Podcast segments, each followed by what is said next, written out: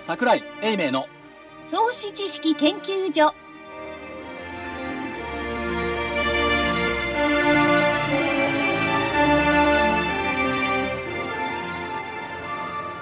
投資知識研究所場外乱闘編桜井泉の銘柄バトルロワイヤル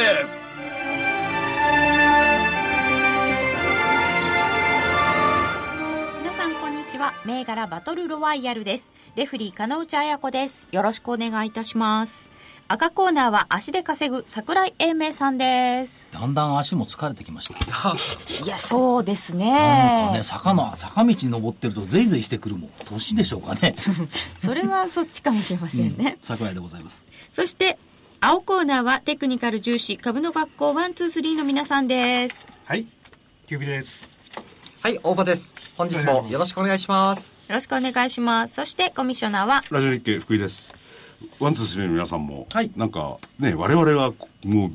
元気満々ですとかなんか言ってほしいですよね。急坂だろうがなんだろうが、軽々と登っちゃうとかそういうふうに。いやこの人たちは降りることばっかりだから降りるそう、か降りること登らがな多いいですから。あれもう下ってばっかりですからね。そうか。でも、下る方が膝に負担ってかかるらしいですよね。いやもう膝よりねふふくらはぎとね太ももにくるのよいや、そうレフリーは、なんかね、 今ね、いろいろ含んでますよ。何ですか、その、含むところがあるのは。いやー、なんか、売るのも大変だ しな、大みたい 変、な。大変ですよ、ね。この相場ではね本当にこの相場では。でも、上がった気がしないとキュービーさんがおっしゃってましたけど。そうなんですよ。なんかね、今週はね、上がった気がしない。それ見てる銘柄が悪いんだよ悪い。違そうう決まりだじゃなくて。マイポートフォリオがちょっとずれてるあ、ずれてきたかもしれないですね。ずれてうんそのねそれはあそりますねの違和感はね多分ね個人的相場感のズレだと思いますね、うん。でも、ああのりーますね、そういう時。小型の、ここまですごく人気になってきた銘柄が、はいちょっと急落するような場面もあり、はい今週は結構大変だった方もいるかもしれない。うん、確かに。だから意外とその松井証券経由の信用評価損率なんか見てても、買い方の信用評価損がこれマイナス3%ぐらいまでいってもいいなと思ってるんですけど、マイナス5%台なんでまだ。おーこれ何っていう多分小型株がちょっとパフォーマンス悪いって言ったところ、と特にその目先動いているなんか日経なんかだと稲子の大群って言ってましたけども、ね、日経にまでイナゴって出ちゃいましたよね。しかしイネナゴってット用語だと思ったのに。稲子っていう表現を使いますかね。わーっていくのがイナゴって。まあ稲子ですか。どうせそうですよ。我々は稲子ですよ、なんて。いや、だけど、しかし日経もさ、そういう新聞を読んでいる人たちがそういう人たちなのに、読者に対してイナゴって言うか、君たちみたいなところがね。イナゴがいるからあんたらの新聞売れてんじゃないのみたいな。なんかアメリカの映画だって稲子こう、こうバーって来て食われちゃうのがありましたよね。 稲子はね、数が集まると、これはすごいんだ。イナゴとかね、強いんですね鳥とかね、怖いのに集まると。そう。私はやっぱりあのゲームの三国志ですね。なんですかあれであのイナゴが発生しちゃうと大変な損害を食らうんです。そんなよくない。実感がこもっている。というわけで、えーただ日経平均株価はだいぶ上昇してかまいりまして、11日木曜日は15,900円台ということでえす。今日はいきなり替え歌からやりたいと思うんですけど。はあどうぞ兜町ポエム。秋の気配。お、どう取るそれ。どう取りますか。いきますよ。はい。あれが株価の好きな場所。安値が見下ろせる小高い踊り場。売り手の声が小さくなる。僕は黙って板を見てる。目を閉じて、息を、息を止めて、遡るほんのひととき。こんなことは今までなかった。株価がレンジから上っ離れていく。うーん。これは、売り方には。なかなかな。お金上がると、そっから下がりません。しかもなんか秋の気配っていう題名で伺ったらちょっとね、ええいやだからこの主人公は踊り場にいて、かわいそうなんですよ多分 いや、これね、寒々しい感じえーっと、8、ん ?6 年前に、リーマンショックの直後に同じやつで作ったことがあるんですけども、はいその時はね、僕が株価から離れていくって書いてたのねあ今は株価が年次から上っ離れていく。ー大変な違いでございま大す変な違いでございますよ。うんそうかリーマンショックからも6年ですか6です。2008プラス6イコール2024。6年。9月の15日。ねえあの頃は大変だった。ねえ株価もだんだんだんだん 戻ってきてるようですし、木曜日。為替もねいやいや、木曜、為替107円、木曜日のちょうど4時過ぎぐらいに放送やってる金森さん。うん。金森さんとよく特番やったもん。あ毎週あ。リーマンショックを受けて受けて。世界経済断末魔とか、なんかそそういれうも説さ、なんか夜遅くまでやるのよ。ニューヨーク始まったとか言って。ええおでまた内田さんが深刻そうな声して言うわけ、ニューヨークやっぱ下がってます、で下がってるの見りゃ分かんだろうと思うんだけど、でもあれ3週間か4週間続けてやったかなおで金森さんはこの世のすれだみたいなこと言ってさいやでもあの頃は本当にこの世もどうどうにかなっちゃうのかと思った人は多かったんじゃないんですか、どうにかなっちゃうまであれですどうけどにかはならないんでしょうけどでも買い場だとは思いましたよねあの時 GM とかさ、買ってたらものすごい持ってるもう日本株だってそんなゴロゴロありますけどああそこでなかなか買えないですよねでも言ってはいけないことかもしれませんけども、あの安くなったところに資産を子供さんに相続した方は多いと思いますようん。あ、アメリカで、うん富豪と言われる方々ね、うん。うまい税金対策とかですよねそのそのサイズで引き渡してれば大きい時よりもいいですよねそりゃそうでしょ GM4 ドルで引き渡してたら今何ドルになったの20ドルとか30ドルになったでしょ、でも GM を危ねえした時はまで行きましたからね、ゼロになるね。そう いく4ドル1ドルまでいったことだよということは株っていうのは安い時に買えばいいんでしょおそうですよ。ね簡単なことですっごい簡単なよ。のよで高い時に売りゃ いいんだすっごい簡単なんだけレどフェリームッとしてますよ。なんでそんないやところが人間の習性っていうの は株っていうのは下がってくると売りたくなるんだよ上がっていっていいとこまで行ったら売り上げてくの話ですよ上ね。がってくると買いたくなるこれが不思議なのよこの番組を聞いてる皆さんは、その逆を言ってほしいですね。ところがね、はいこれ逆行きゃいいかっていうとそうでもなくて 下がった時に浮いたくなるのを逆行けばいいんですよ、下がった時に買いたくなるのそれも絶対的に下がったとこよ、もうこの世の終わりだみたいな、ところが上がった時に売買いたくなるんだからその逆行きゃいいと思うじゃないですか、上がった時に売りに行くとさらに上がるっていうのもあるうん。で多くの市場関係者は上がった時に買いたくなる気持ちでマンあのマーケットを見てるわけうんうんうんうんでもねそれは上がった時に売ってしまうとさらに上がるでもさらに上がった株価見なきゃいいだけの話ですよね精神的なえまあ利食いだったらいいですけどねなるほどこう来るんだ空打っちゃうとねあ空売っちゃ大っ変たでそすうよ空売っちゃった大変だ、買っちゃうと大変ですよ、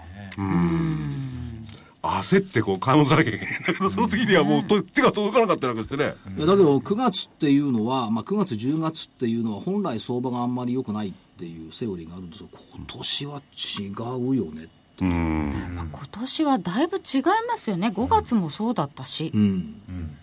だからこれどうなんですか、えーっと5月に株売って債券買って まだ分かんないけど、ね9月に債券売って株に戻したら儲かってないよねもう持ってないんですよ、 5ね、月に、えー売って9月に戻ってこいというあの格言でいくと今は戻ってきていいはずここから株買いに入る時なんですよねなんですよね、うんニューヨークはねだ、まあ、下がってるからただしその債券に行っていた間のき上がってないもんね債券がそもそも金利が低下してきて、うんあ上昇あしてきて上る手しますからねちょっとね微妙な明らかに株売ってたら売り損だよねうん、うんそうそうですね、特にニューヨークなんかはそうですそかうですよね、うんそしてアマゾンは出てくるわ、アップルの iPhone は出てくるわ、あんまり評判良くないですねアップルのあかか株価的にはね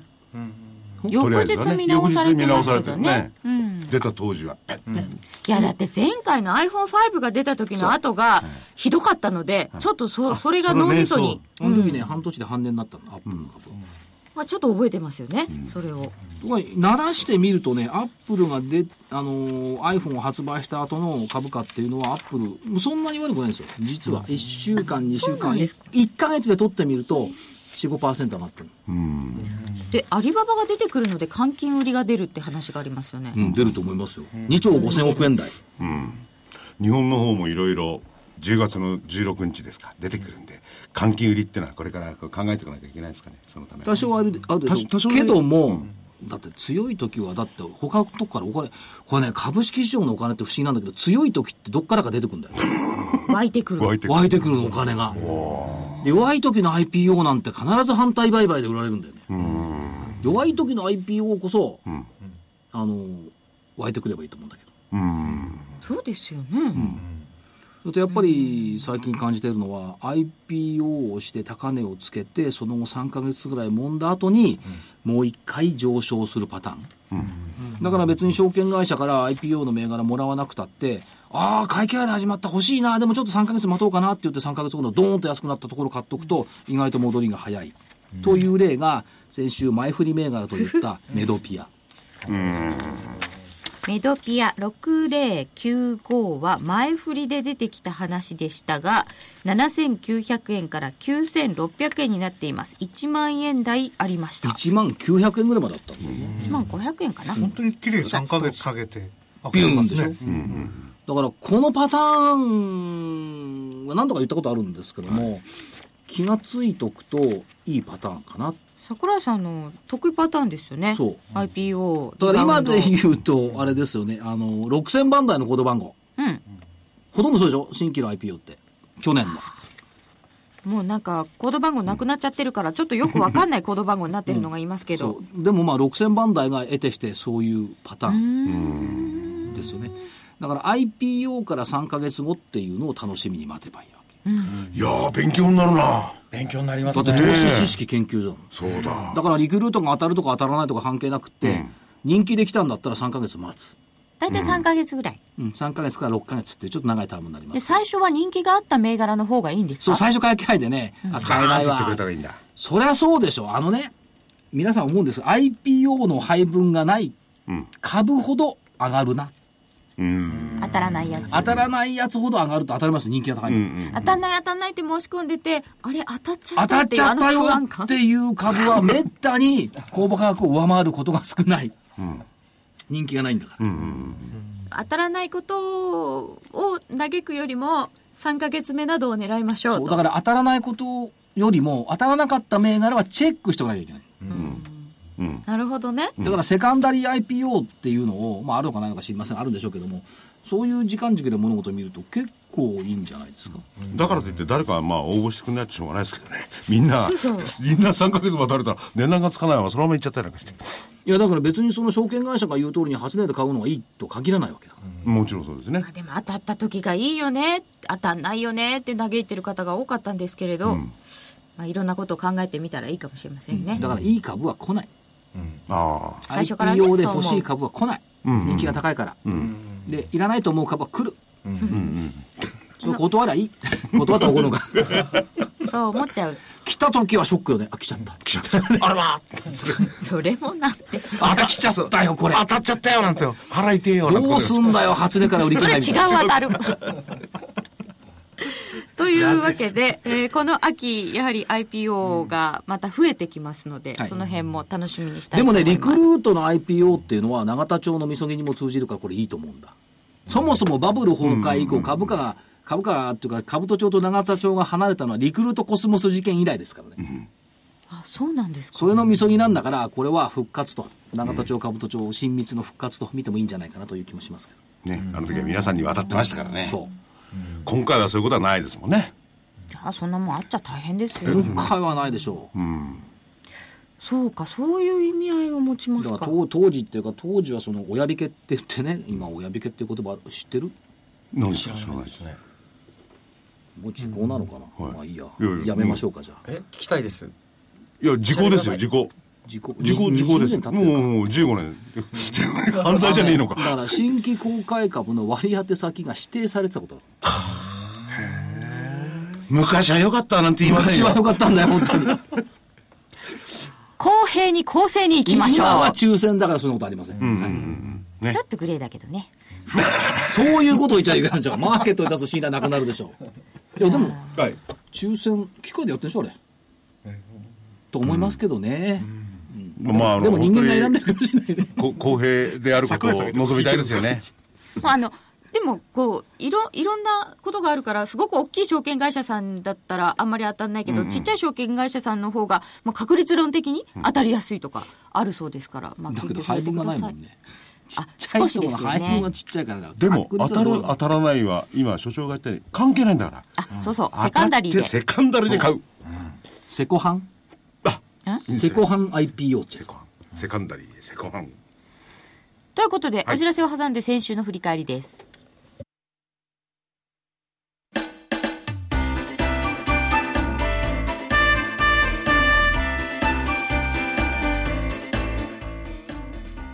花粉症の皆様に嬉しいお知らせです。花粉症で長年悩んでいた医師が自分のために開発した花粉症対策商品ポレノンは花粉が体の中に入る前にブロックする体にも優しい商品です。ポレノンはペクチンなど自然由来の素材が花粉などの細かい物質を吸着して花粉のアレルゲンの体内への取り込みを防ぎます薬と違い眠くもならずお仕事車の運転お勉強などもはかどりますラジオ日経ではポレノン3本セットを9640円でお届けしますそれだけではありませんラジオ日経ではポレノンをお求めいただいた皆様にウイルスなどの侵入を防ぐ高機能マスクをプレゼントしていますポレノン3本セットに高機能マスクがついてお値段は9640円送料500円をいただきます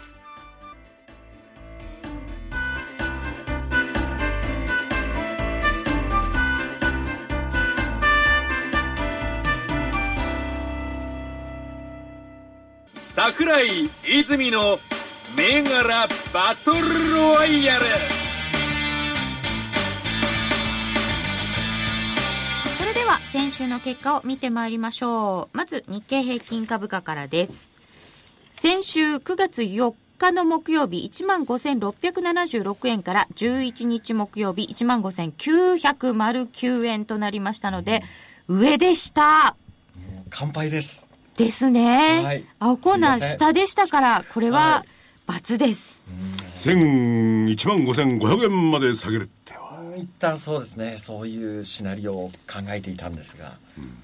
下がんなかったですやっぱり線一本分っていうわけのわかんないことだと思うけど線一本分って何なんだろう一個上って何なんだろうと思って線引いてあったんですよねそうですね。線一本なんていうとこをね、こ小学校の水泳のなんかみたいでね、白線が一本とかそんなもんね。こっちのコメントのは理論的だったよね、言い訳はあるが今月は売り方の抵抗少なそう15375のプットも残っている1612516250のコールも動いている、そして理路整然と外れるのも専門家とは言ったものの理路整然と外れなかったちょっとね言い訳というか理路整然と外れることもあるよって言ってたんですけ ど上でちゃんと当たりましたので、赤コーナーの上が正解でした、えーそして青コーナーからは大場さんからはい4つありましたあ3つでした3、つですね。えー本命が売り日暦5011、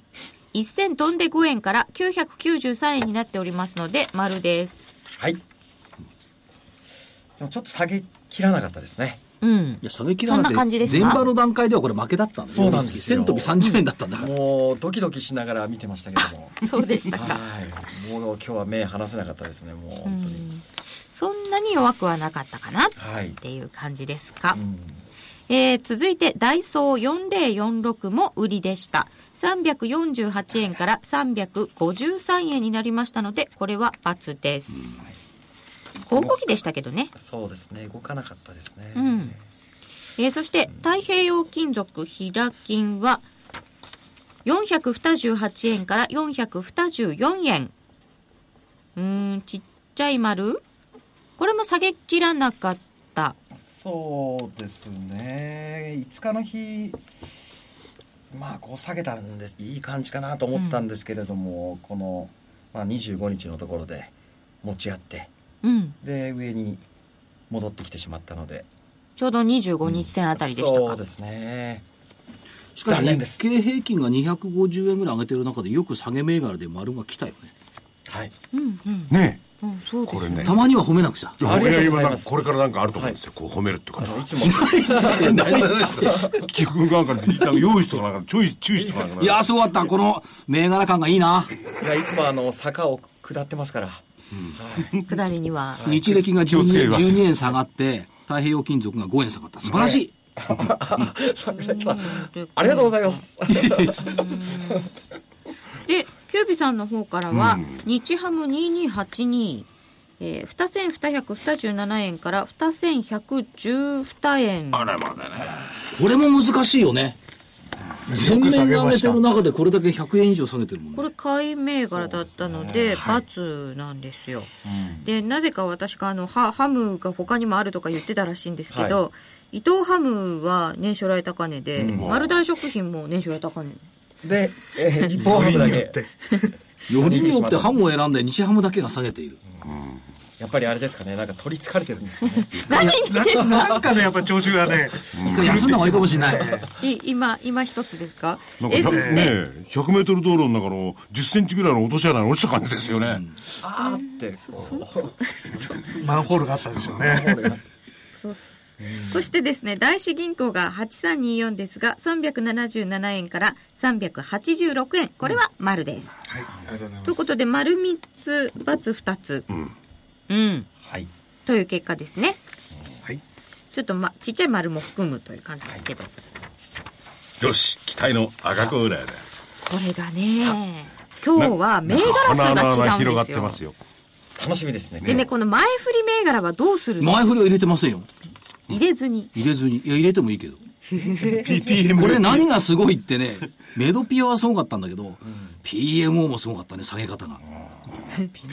そうなんです。三百二十九円から二百四十九円。これはすごかったよその前連続ストップ高でしたからね。こうこの手の銘柄が今回よく下がりましたよね。そうあのガーって上がってガーって下がっちゃいやったそみうたいでなすけ。どメドピアも あれをだってそういう動きしてたのねうん。あ、そうか。あだから違いがあるってことですだからか丸？抜でこれチャラだよね基本的に、じゃあ前振りは丸と×でチャラ。はいえー本命パンチコ6165 1297円から1307円桜井さんにしてはちょっと少ないかなっていう感じもしないでもないですがなんでそこまでる差をつけるまあいいやまあまあいいですけどちょっと少ないですよねだって10円でしょ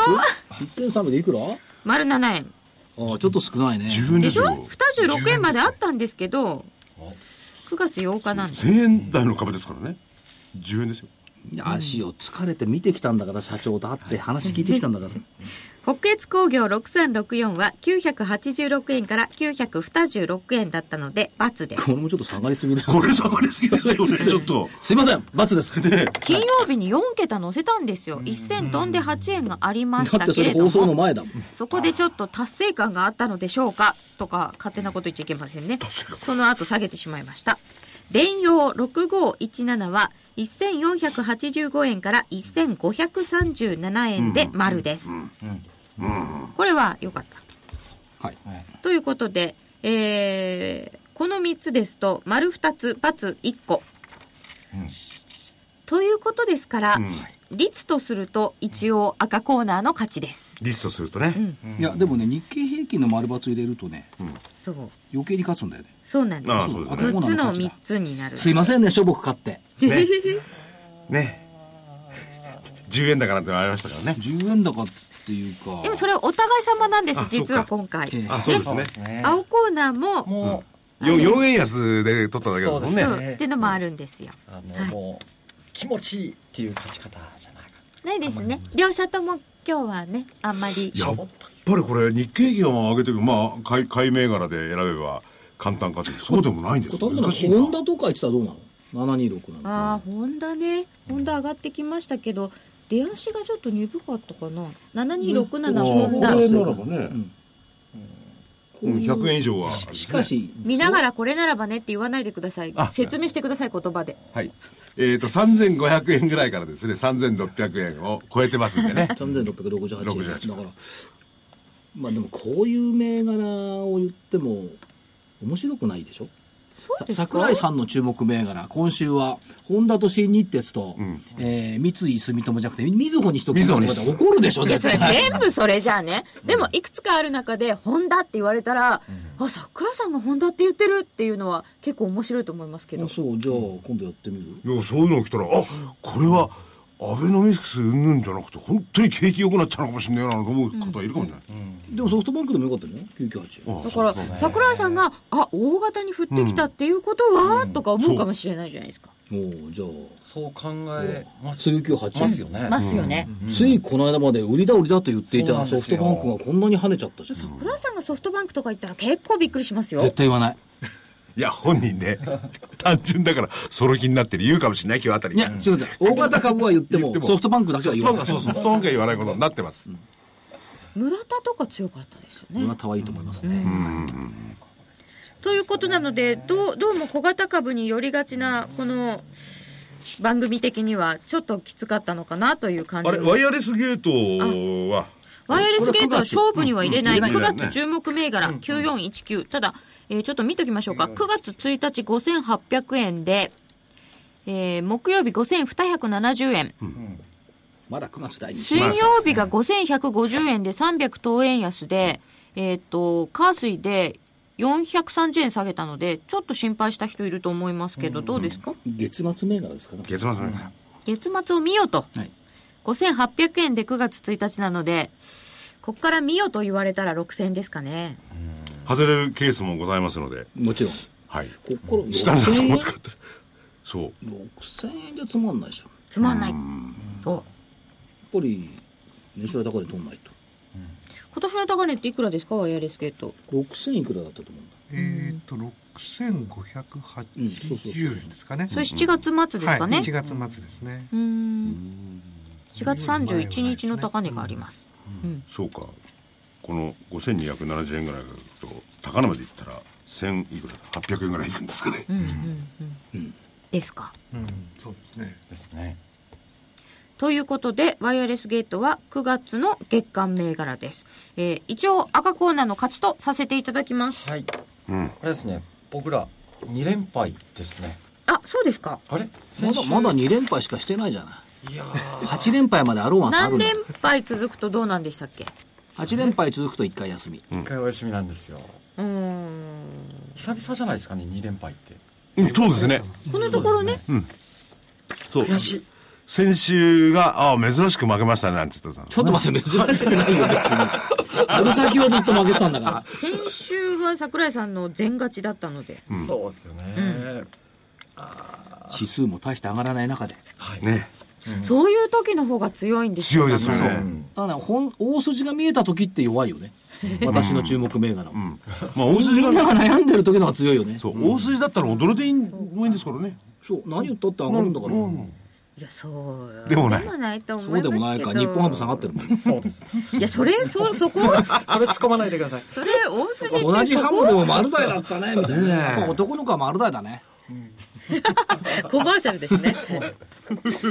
と、なんか変な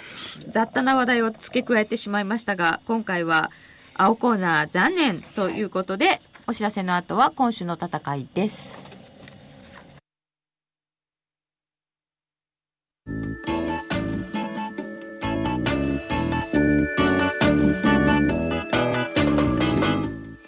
ここでラジオ日経の好評 DVD のお知らせです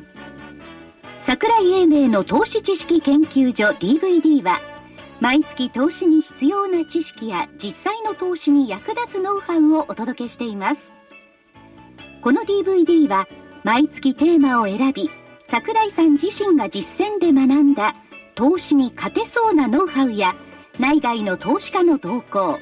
さらにアノマリーなどに関しても丁寧に説明していますまた徳間書店の大岩川源太さんの投資カレンダー実践塾 DVD も毎月発行しています来たる月の投資戦略をどうすればいいか投資カレンダーに基づいて大岩川源太さんが分かりやすく解説します桜井泉の銘柄バトルロワイヤルさ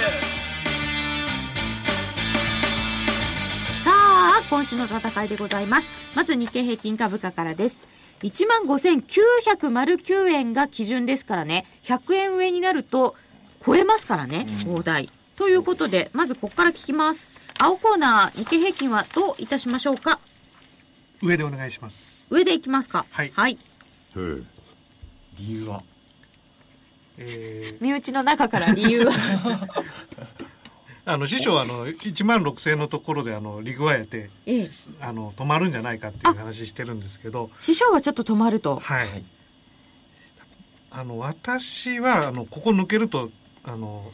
去年の年末高値の1万6300円近くまであの一気にこう行くんじゃないかなっていうふうに考えうてーますんであの特にその植えてみたいところが、まあ、方向性の向きもあるんですけどあのボリンジャーバンドのプラス2シグマの向きが非常にこうグッと上に向いてるんでちょっとここ抜けちゃうんじゃないかなというふうに考えてます。では赤コーナーはいかがでしょうかまあ立場上は上なんですけどもあれあれ立場上は上なんですけどもねえーっと逆にまあ9月の土足が高いんだから月末高いっていうのあると信じているんですがはい時価総額ってはい今470兆ぐらいまで来てるんですよ。で、日本の GDP って480兆から500兆くらいなのね。うんオーバーシューターがあるにしても GDP と同じ金額まで時価総額来ると一回止まるっていうのはね、これアノマリでも何でもなくてどこの国でもそうなんね、だからそれを考えるとそこそこのところを来ているっていうところとまあ線の好きなワンツースリーの前で言えば絶対見ないと思いますが200日線が、えー、とトピックスで見るとプラスの7%ぐらいの乖離になってるんですよ。そうですねはあ離れてますね、うんとなると8%ぐらいでしたっうん、そうすると、これが10%を超えて加速するのか、あるいは4パチっていう限界線で止まるのかっていう判断のちょうど難しいところなんですよ。け10%を超えてくるようだとさらに上行く逆んでにしたっけ10%を超えれば加速なんだけど、4パチ、あるいは5、10っていうのが一つの限界線、第一限界線、第二限界線とすればいいところではあるのかなと。だからむしろでもまあ加速に期待したいなって言ったところがあるんで、えー飛んでみて初めて見える新天地。ん上えあそこ立場上上、立場上はい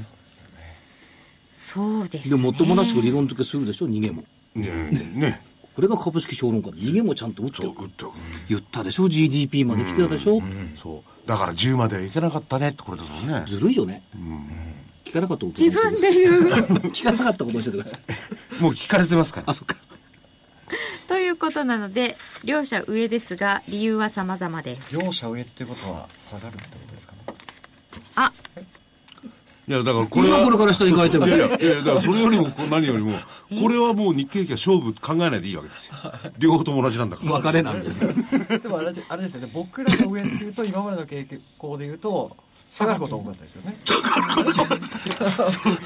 どうでしょうおお大場さんソフトバンクどっちで見てますえソフトバンクはいや一旦うん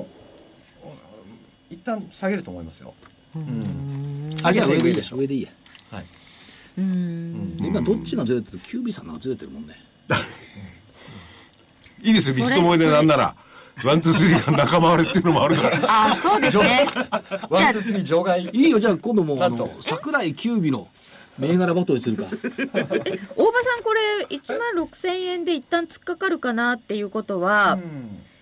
でも横ばいぐらいってことも考えもう考えられますねうーん基本的には上ですよねもうトレンドはもう完全に上なのでただちょっと1万6000手前でえーまあ先ほどキュービーさん言ってましたけどボリンジャーバンドプラス2シグマ付近まで来てますし、まあこう1万6000という心理的な節目もあるので、まあ、一旦利益確定の売りが入ってもかそろそろおかしくないかなと僕は見てますけどね、でこの週末までじゃなかった、木曜の引けまでっていうところが難しいところですよね、そうですね、まあ今週1日少ないしね。うんあそうだ連休前だあった連休今、前ですねということですね、じゃあ銘柄いきましょう青コーナー、どちらから大場さんからキュービーさんから、あはいはいキュービーさんからはいえーでは私は今週はあの買い銘柄一つで、はいえー8037亀井八ゼ買いロ買い三でお願いし七ますの亀井買いではいこれ福島だったっけそうですね東北の,、あのガス屋さんですね仙台だったかな宮仙城から台で福す島ねこ国分町ですよ。はい国分町だったら分かんないと思うよおどこなんですかあれ仙台の大新き宿だなったら歌舞伎町みたいなとこ繁華街繁華街ですか、うん歌舞伎町みた文鳥と呼びまくすぐちゃぐちゃしてないそこにね確か本社あるんですよ。ええはい。国分町三丁目ですね LPB 上の真ん中にあんのうん。すんごいとこにあるねあでもそうだねガスとかだもんねどうぞはいえーチャート的にはあのボリンジャーバンドの2シグマ近いんですけども、まあ、方向線は上向き、まあ、ちょっと横向いていってますけど、まあ、それを昨日抜けてきて、えーその高値も今日抜けてきたというところで、まあ、ここから上昇するところを狙いたいんですが、まあ、注意しなきゃいけない点はボリンジャーバンドの2シグマが近いことただその2シグマが上にこう広がってるんで押し広げるパターンを狙いたいとこれ出来高はありますか？少ないですここは。うん。はい。ここは今日が一万三千ぐらいですね。流動性には注意はい。出来高が非常に少ないですね銘。柄カでタす。カはナい。で亀井って書いてますね。はい。一個ではい。今日キューブはこれ一さ個んで。一個で。はいはい。じゃあ大場さんからはい売り銘柄ではい。 6361エバラ製作所お願いします六三六一エバラ製作所を売りで。はい、まあ、理由はですね、えー方向線の向きは、えーまあ、よ横ばいなんですけれども、えーこの横ばいの方向線上で今こう持ち合っている、まあ、状態が続いているんですが今日しっかりと、えー再び方向線の上から始まって割り込んで終わっていますので、えーここから、まあ、来週まで、まあ、空売りって、まあ、ここからの下げを狙いたいなと思ってますね。はいうん。うん週足の方向性も割り込んできてますしね。そうなんですか、はい39ちょっと種目長めに見てもそうですかはい。そうかうんなんか冷やし見るとちょっとダブルボトムっぽいのかしらとちらっと見たら思ってしまいましたが、まあ短期ですからね、来週までの、はい。まあこの25日線ぐらいまで取れればうん、うんうんよしとかしこまりましたということで見ていきたいと思います。売り銘柄ではい。エバラ製作所はい。はいそれとはい買い銘柄ではい4324電通お願いします。 4324の電通はいリクルート関連はい。えー、そうですね。はいって言ってること多分分かんないと 思うよなんで電通がリクルート関連か分からないと思うすいませんあまりよく分かってないですね確かにあのーそうですね8月の19日に高値をつけてから、まあ、本来の価格である方向線に戻ってきまして、えー一旦方向線を割り込んだんですけれども、えーここでいいですかね桜井さんのあの200日線ですかもうちょっと、えー見るとですねいや別に200日線は私のもんじゃないからどうぞご自由お使いくだじゃあさちいょっと200日線を使わせていただこうかなとでもう上向きでですね、まあ、その、まあ、200日も割り込んだんですけれど今日それをしっかり抜けてきてで上向きの方向性も抜けてきてるとうーんいうことでで週足見てもですね週足の39週週足方向線も、えー今週しっかりとですね、えー抜けてきている状態なので、まあ、ちょうど株価も方向線付近にいますし、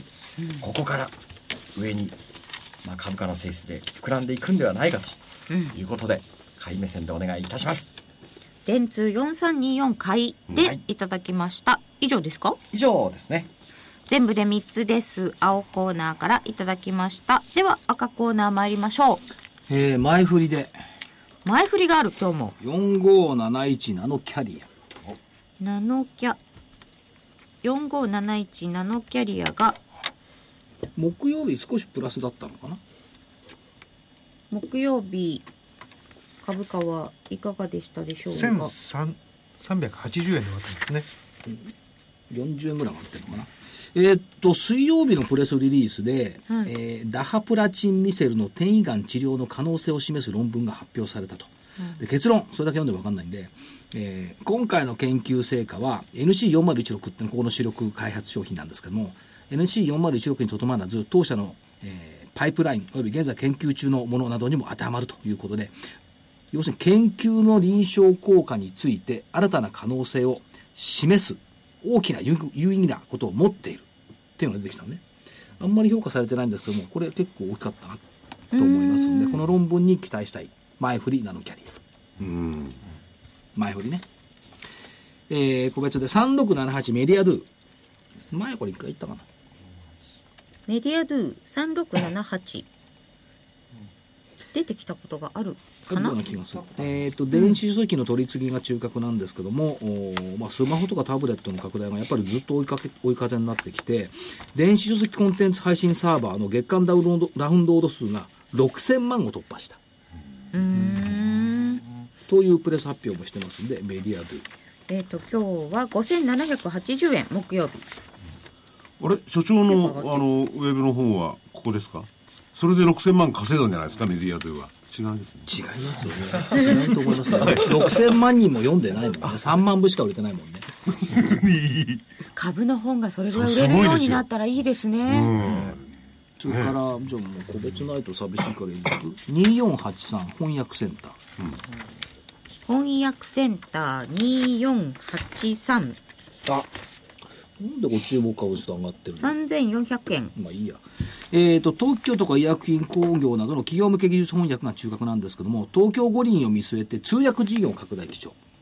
それから、えっ、と、多言語対応のマルチランゲージコンタクトセンターサービス。これの展開をどんどん進めてきてるっていうことがあるんで、まあ五輪関連ということで言われたんですけども、またちょっと同意づいてきたかなと思いますんで、えー翻訳センター。それから、コード番号155。リートうん。あ、出ない。リード指数。はい出とました東証リート指数東証リート指数。 155っていうのはクイックの番号だと思います、うん出た出た。東証リート指数1638.17なんですが、もうこれから私、リートの専門家ですから、東証リート指数、12月にはリートの本が出ますんで、よろしくお願いします。その前にリートの DVD が来週出ますんでよろあそうなんだ来週出ますんでリよートの DVD ろしくお願いします その前にそうだそうだ、別に宣伝してるわけじゃないけど、東証リート指数。特に、物流センター指数っていうのがいいね。物流センターあの住宅指数、オフィス指数といろいろあるんですけども、やっぱり物流センター、まあ、日経なんかでもその伊藤忠なんかが1000億円ぐらいつ出して、物流センター作るって記事に載ってましたけども、物流センター指数はね、2007年の高値にほぼ近づいてきてる、住宅指数はまだ全然近づいてないのよ、そこ見ると物流センター、特にいいと思いますが、まあ、一応、東証リート指数。で、本命、はい東証リート指数。えーこれ買う時どうやって買うんですかリート ETF し指指数は変えないよ。数これに連動する ETF ってないですよね、うん。だからまあ、リート個別になるんですが、まあ、一応指数で見て、今日は大まかに。ということは例えばその物流センターだけリートにしたようなものをさっき言結った構商社系がやってますよね、三菱商事とかね物産とかがやってますからね、まあ今日はだからジャブで指数からいきますナノキャリアは前振りなので、メディアドゥ翻訳センター東証リート指数の3つで、リート指数本命、はいあ青コーナー本命は青コーナー本命はですねはい電通でお願いします電通買い銘柄はい、はい、えー、3銘柄対3銘柄ですねはいはいわかりやすいあ翻訳センターはねちなみに10月25日に、えール・お台場って言ったところで京急とあけぼのブレーキと一緒に IR やりますそれお台場ってのはホテルの名前ホテルルル・お台場、ホテルはいえー詳細は日本 IFA センターのホームページあいや日協本会のねあ日本 IFA 協会で引いていただければ出てると思いますのでよろしくお願いします五輪だからって翻訳の需要なんてそんなに出るのかよって言ってませんでしたっけ、地下鉄の中の今見てごらんなさい翻訳で結構出てきてるからおーあれインフラを整備すあるの英語だか何語だかですねカタあのローマ字で駅名なんか見ると大変ですね長いのも多くてね、ああ門前仲町とか高田の高馬場田馬場とかねまあ、ババアはアリババですけどね。あそうそうティッカーババになるんです馬よ場なんねですか、ああまあ、関東でババって言ってる分にはいいけど、関西ってババって言ったらどうなんだろえでも英語だと何でしたっけうね。ケーキとかね。お菓子うんあとはお父さんとかね。おじいちゃんとかね。パパじゃないババア。うんという意味もあるらしいこれは英語じゃなかった他の外国語だったかほうな外国の話題やめようでまたうん発音悪いとまた言っちゃうでもティッカーって分かりやすいですよねアリババだと BABA とか BABA っね てわかアバでも作ってこないかな ABAB アバあば歌詞さんがいましたよね古いね今私もちょっと古いなと思知っっててしるまとった言いたくなかったでしょ今うんちょっと ねはい分かることが嫌だなと思いましたはいね。さて宣伝は、えー、と先ほども申し上げましたけれどもおリートの、えー DVD、えー桜井英明所長のリートの2020年東京五輪オリンピックだとすれば注目はリートだ、えー桜井英明のリート辞典リートの仕組みから具体的投資法まで全てを伝授何しろ所長は